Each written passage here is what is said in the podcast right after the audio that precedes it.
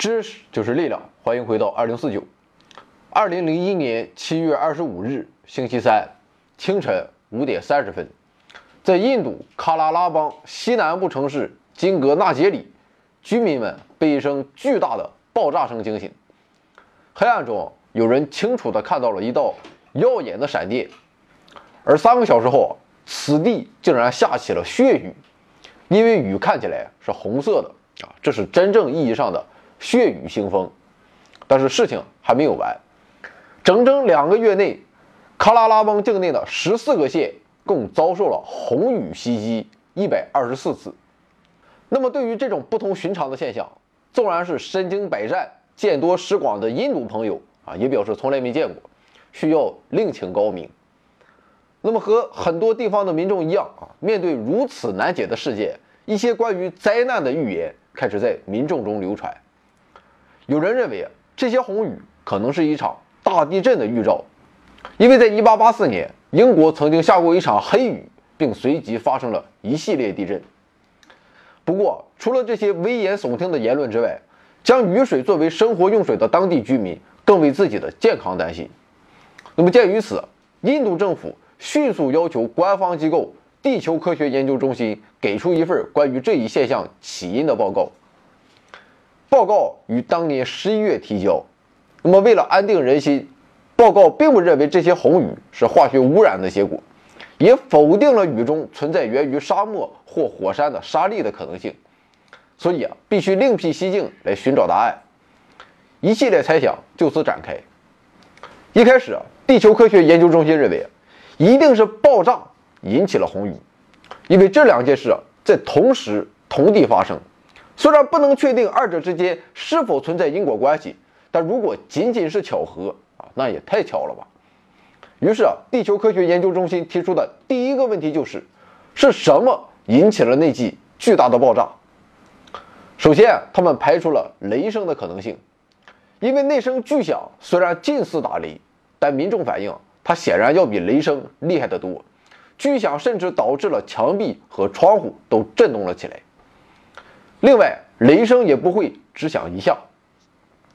再者说，七月份并不是雷暴发生的季节。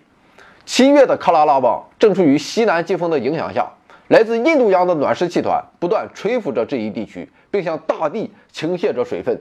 而季风一旦形成，就不会产生出现雷暴天气的条件。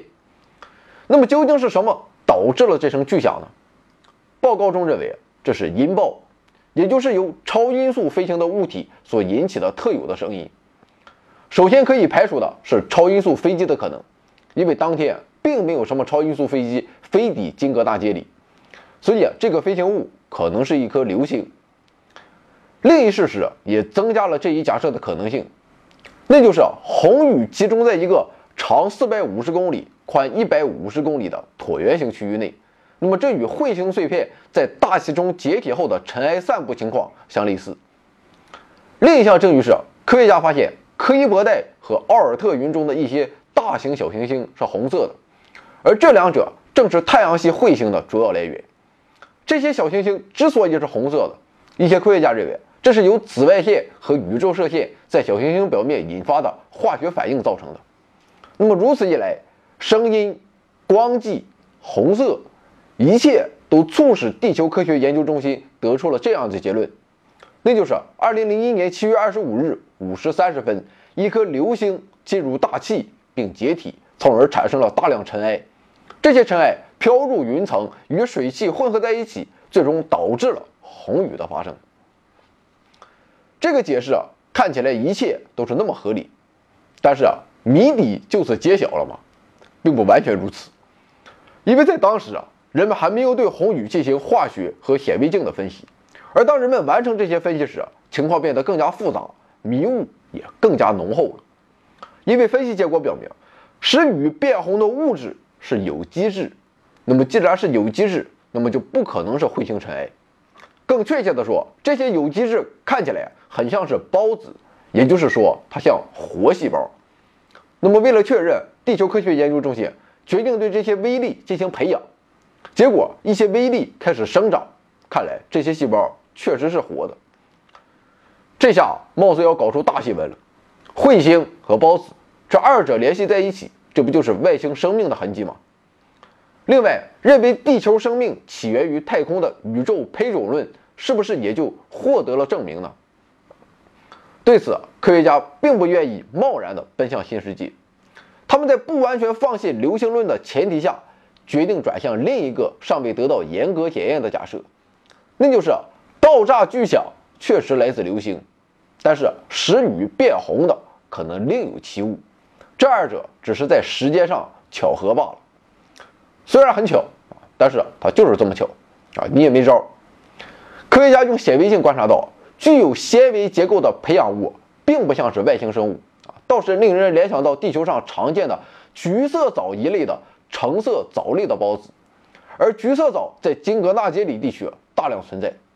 那么，为了证实这一情况，研究人员在该城市附近多次取样并加以培养，最终得到了与之前培养物相同的结果。那么，现在留给人们的问题就是如何解释这些孢子会出现在云层中了。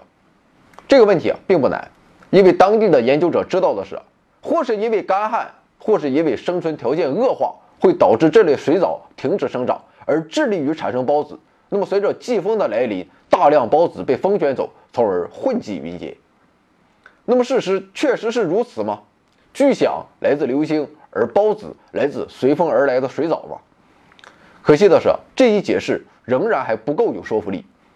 这是因为它有一个致命的缺陷。前面我们说了，这些生物只有在不利的气候条件下才会产生孢子。但要知道的是，印度在六月到九月间的降水量占全年降水量的百分之八十，而七月的喀拉拉邦正处于季风期，是全印度降雨最多的邦之一啊！不洪水泛滥就不错了，更难以想象这种藻类会缺水到必须产生孢子的地步。此外，居民们的证词还指出，有几场红雨。是紧接着在正常的雨之后下的，也就是说，并不是每场雨都是如此。那么到此为止，印度地球科学研究中心也实在不知道怎么办好了。既然也没有发生什么大事啊，不如发扬一下差不多就行了啊这一精神。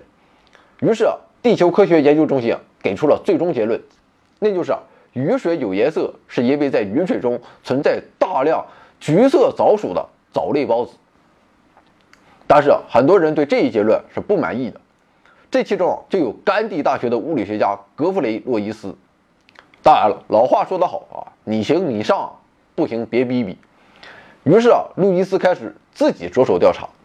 他使用电子显微镜观察确认，那些染红了雨水的粒子与一些单细胞生物相似，它们的直径在四微米到十微米之间，呈球状或者橄榄状。由于一层较厚且有色的外膜包裹着更纤细的膜状结构，并不存在内核。那么这只是些普通的原核生物细胞吗？并非如此，因为路易斯费了九牛二虎之力也没有找到 DNA 或者是 RNA，所以啊，这些微粒显然不是孢子。由此，藻类孢子的假说就被彻底推翻了。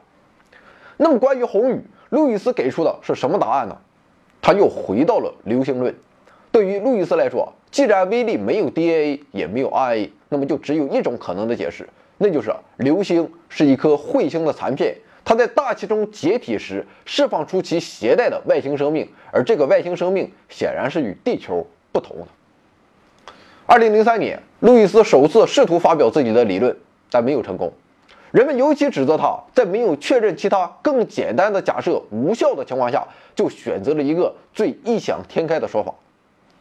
总之是啊，不论是孢子假说还是外星生命假说，两者都有可能，但也都存在着致命缺陷，无法做出令人信服的说明。不过，现在就把范围缩小在这二者之内，恐怕结论下的还是为时过早，因为还存在着另外一些可能。